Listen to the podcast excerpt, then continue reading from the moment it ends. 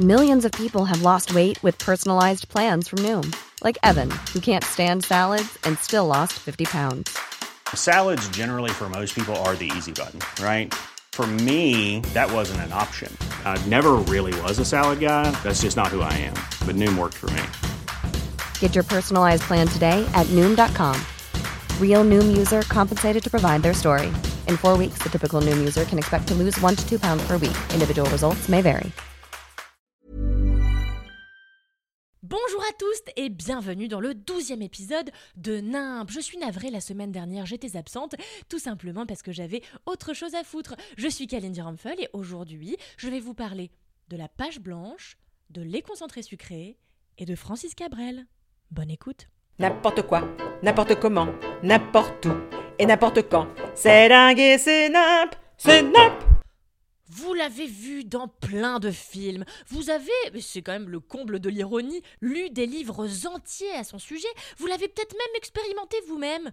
Le syndrome de la page blanche de sa grand-mère, l'énorme timpe. Eh bien écoutez, c'est précisément celui qui m'a assailli ce matin alors que j'avais la journée la plus remplie qui existe et que je devais, envers et contre toute flemme interstellaire, pondre un nouvel épisode de ce podcast. Tellement j'avais pas d'inspi, puisque c'est ce qui arrive quand on multiplie les projets d'écriture, j'ai dû aller fouiller dans les notes de mon téléphone à la recherche d'un sujet. Et alors là, j'ai trouvé une note avec une liste de thèmes à aborder dans NIMP, et dedans, je vous jure, il y avait Jean-Jacques Goldman ou Francis Cabrel? Voilà, donc je me suis vraiment dit à un moment donné de mon existence que je pouvais tenir une chronique entière sur est-ce qu'on préfère Goldman ou est-ce qu'on préfère Cabrel, sachant que bah, moi le seul truc que j'ai à raconter sur Goldman, c'est que j'adore son fils depuis qu'il est directeur à la Starac, quoique avant en fait je le connaissais pas, et le seul truc que j'ai à dire sur Cabrel, c'est que d'après ma meilleure amie, il ressemble à un moustique. Vous voyez, c'est maigre. Bref, en regardant mon curseur apparaître et disparaître sur ma page blanche, tel Chantal Lobby dans Mission Cléopâtre, on me voit, on me voit plus.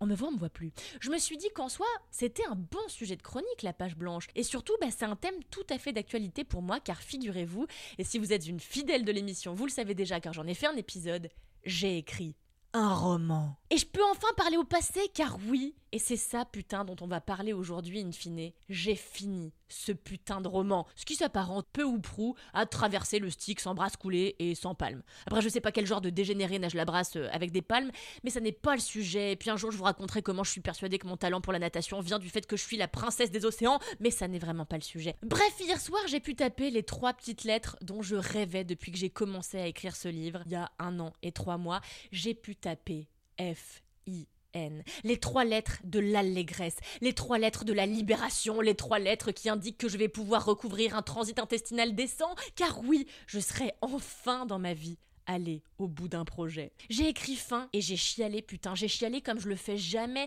j'ai chialé comme je m'autorise trop peu, j'ai chialé de fierté parce que même si ce projet venait à ne jamais voir le jour, hein, c'est complètement possible que tous les éditeurs me chient à la gueule, même si ce bouquin restait un document de 300 pages sur Google Doc, eh ben j'aurais raconté une grande histoire, l'odyssée de ma vie imaginaire, et ça aura été la plus grande des thérapies. Tout ça pour la modique somme de 0 euros.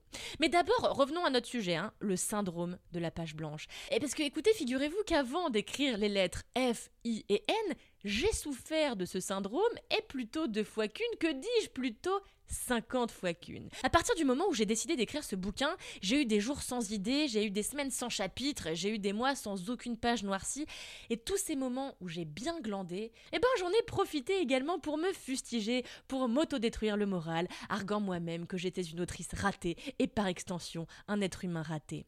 Et puis tout doucement, à coup de quelques heures par-ci, de deux trois idées par-là, le roman a commencé à progresser, j'ai vu ses jambes se déplier, j'ai vu son dos s'allonger comme ça, son cou s'agrandir, sa peau se hérisser d'écailles, de squames argentés, tranquillement et entre deux pannes d'inspiration, une petite créature a commencé à naître. Ouais, mais voilà, mon agent me disait de temps en temps, et c'est normal, ça fait quand même partie de son job, euh, Kalindi, t'en es où? Si tu veux qu'on essaye euh, d'envoyer aux éditeurs début janvier, faudrait quand même qu'on ait un premier jet début octobre. Alors mon agent ne parle pas du tout comme ça. Hein. Désolé Mélanie, je t'embrasse, je t'aime. J'avais donc une deadline, ce qui fait du bien parce que vraiment, la contrainte est vertueuse jusqu'à ce qu'elle ne le soit plus du tout. La semaine dernière, par exemple, alors que j'avais déjà un mois de retard dans les pattes et que j'étais du coup complètement pétrie de stress, d'angoisse et d'autocontrition, j'ai fait une telle crise d'angoisse que j'ai décidé qu'il fallait que je mette un point final à cette aventure, ne serait-ce que pour recommencer à respirer. Ça tombait bien parce que ma mère se barrait une semaine en Bretagne avec son mec et son chien langue jambon. Du coup,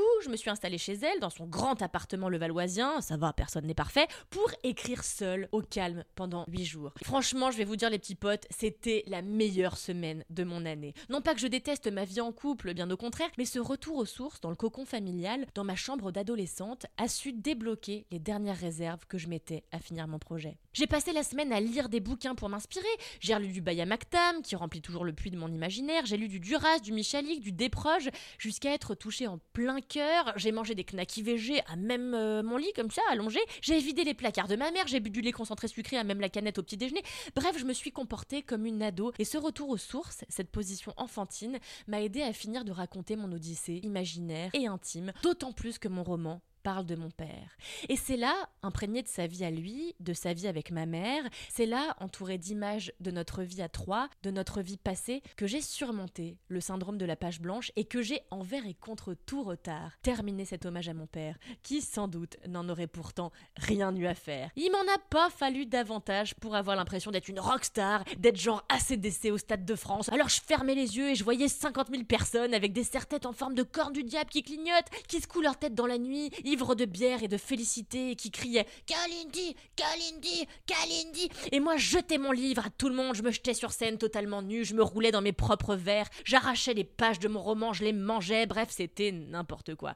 En vrai, j'étais juste chez ma mère avec mes deux chats, j'avais envie de vomir parce que c'est une très mauvaise idée, notez-le vous, euh, de boire 35 centilitres de lait concentré sucré d'un coup dès le matin. Et en fait, j'avais juste fini d'écrire ma petite histoire. Mais pour moi, c'est déjà Alors j'aimerais vous dire que quel que soit votre projet, quelle que soit votre ambition intime, la création dont vous souhaitez accoucher un jour ou l'autre, ne vous laissez pas impressionner par la page blanche, par ce curseur qui se prend pour Chantal Lobby. Résistez à la peur, résistez au temps surtout, et résistez à vous-même pour continuer à bosser. Ça ne donnera peut-être rien, mais ça donnera aussi peut-être quelque chose. Eh ben voilà, regardez, je l'ai écrit cet épisode finalement. Allez, je m'en vais de ce pas écrire un bouquin de dev perso. Si vous avez aimé cet épisode, n'hésitez pas à laisser 5 étoiles sur Apple Podcast, à laisser des commentaires, à vous abonner à mes autres podcasts, Le seul avis qui compte, un podcast Mademoiselle qui sort toutes les semaines où je parle cinéma, et bien sûr 4 quarts d'heure, le podcast que j'enregistre chaque semaine avec Louise Petrouchka, Camille Lorente et Alix Martineau. Je vous souhaite en tout cas de terminer vos projets créatifs. Vous allez voir, on se sent tellement bien après. Et évidemment, en attendant le prochain épisode, je vous demande de me rester fidèles et amoureux. Et moi, je vous dis adieu. N'importe quoi, n'importe comment, n'importe où et n'importe quand. C'est dingue et c'est nimp, c'est nimp.